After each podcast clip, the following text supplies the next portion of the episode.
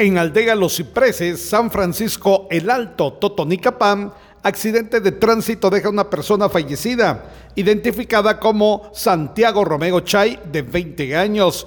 Bomberos municipales departamentales coordinan personal de la Policía Nacional Civil y Ministerio Público.